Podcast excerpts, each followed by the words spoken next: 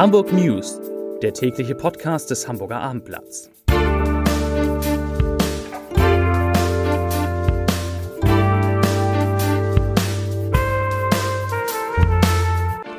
Herzlich willkommen. Mein Name ist Lars Heider und heute geht es um die Folgen des Warnstreiks an Hamburgs Kitas die sehr viele Eltern getroffen haben. Weitere Themen. Bei einem Feuer in einem Seniorenheim gibt es 14 Verletzte. Die Polizei muss zwei vermisste Kinder suchen und im Schanzenviertel schließt ein sehr beliebtes Restaurant. Dazu gleich mehr.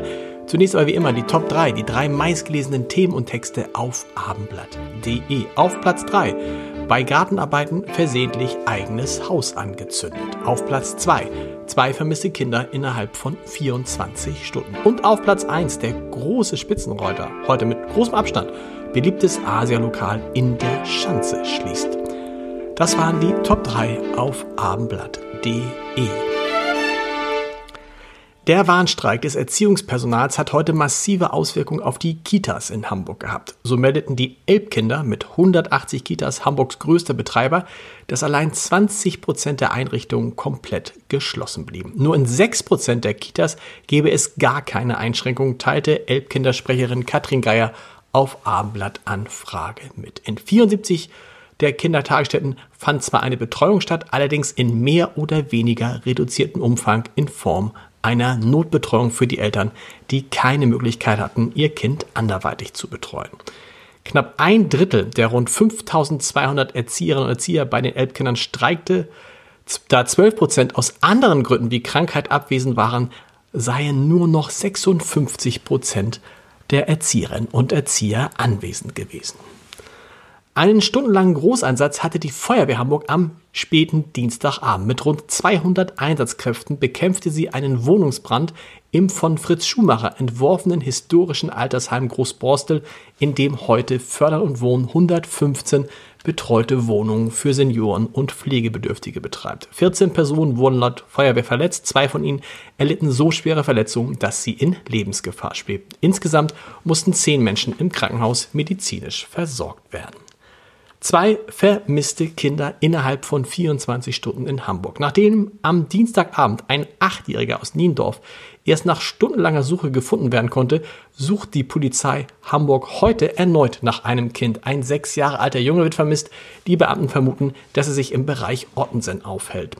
Wie beim Achtjährigen bestehe die Möglichkeit, dass er mit Bus und Bahn unterwegs sei. Der vermisste Achtjährige war nach stundenlanger Suche um kurz nach Mitternacht auf einem Bahnsteig am U-Bahnhof Emilienstraße in Eimsbüttel gefunden worden.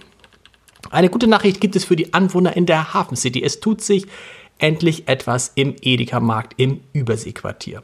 Seit Anfang 2021 ist der einzige Supermarkt in dem Gebiet geschlossen. Nun sind dort Bauarbeiter am Werk. Und von Edeka heißt es auf Abendblattanfrage, ich zitiere, gern bestätigen wir Ihnen, dass der Markt am Überseeboulevard aktuell wieder eingerichtet ist. Nach Angaben von Edeka soll die Wiederöffnung am 2. Juni stattfinden. Traurige Nachrichten gibt es für die Fans von Sushi, Curry oder Miso-Suppe im Hamburger Schanzenviertel. Das, und das ist wirklich traurig, das beliebte Asia-Restaurant Bock schließt nach mehr als 20 Jahren sein Lokal am Schulterblatt. Bereits Ende Mai soll Schluss sein. Doch nicht nur das, auch die Filiale in den Stadthöfen möchte Inhaber Shin Won Kang Ende des Monats dicht machen. Bock, das bisher an insgesamt vier Standorten in Hamburg japanische, thailändische, koreanische und vietnamesische Küche anbietet, bleibt damit nur noch in Altona an der Ottensener Hauptstraße und an der Eppendorfer Landstraße vertreten. Wo wir gerade beim Essen sind, es ist bekannt für seine butterartige Textur, extrem saftig und das zarteste Stück vom Rind, das Rinderfilet. Das exquisite Stück Fleisch hat jedoch auch seinen Preis. Ein 30 Jahre alter Mann, offenbar ein Feinschmecker, hatte zwar nicht genug Geld in der Tasche, wollte aber dennoch in den Genuss kommen. Er hat im Hamburger Feinkostmarkt Frische Paradies in der großen Elbstraße Rinderfilet im Wert von rund, Achtung, 1100 Euro gestohlen. Nun muss der Mann allerdings erstmal mit einfacherem Essen vorlieb nehmen. Er kam nämlich vor einen Haftrichter. Zum Podcast-Tipp des Tages. Es vergeht kaum eine Folge unseres Podcasts Das Scholz-Update, in dem die Sprache dort nicht relativ schnell auf die schlechte Kommunikation des Bundeskanzlers kommt. Da macht auch Michael Hüter, der Direktor des Instituts der deutschen Wirtschaft, keine Ausnahme. Er sagt in dieser Folge, zu dem oft an die Bundesregierung geäußerten Vorwurf, sie tue zu wenig, um die Ukraine im Krieg gegen Russland zu unterstützen. Ich zitiere, mein Eindruck ist, dass wir gar nicht zu wenig tun, auch nicht im Vergleich mit anderen Ländern. Wir haben nur eine sehr schlechte Kommunikation. Zitat Ende.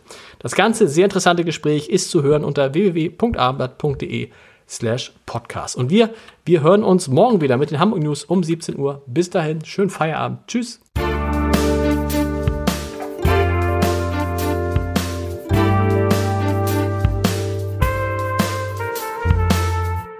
Weitere Podcasts vom Hamburger Abendblatt finden Sie auf abendblatt.de slash podcast.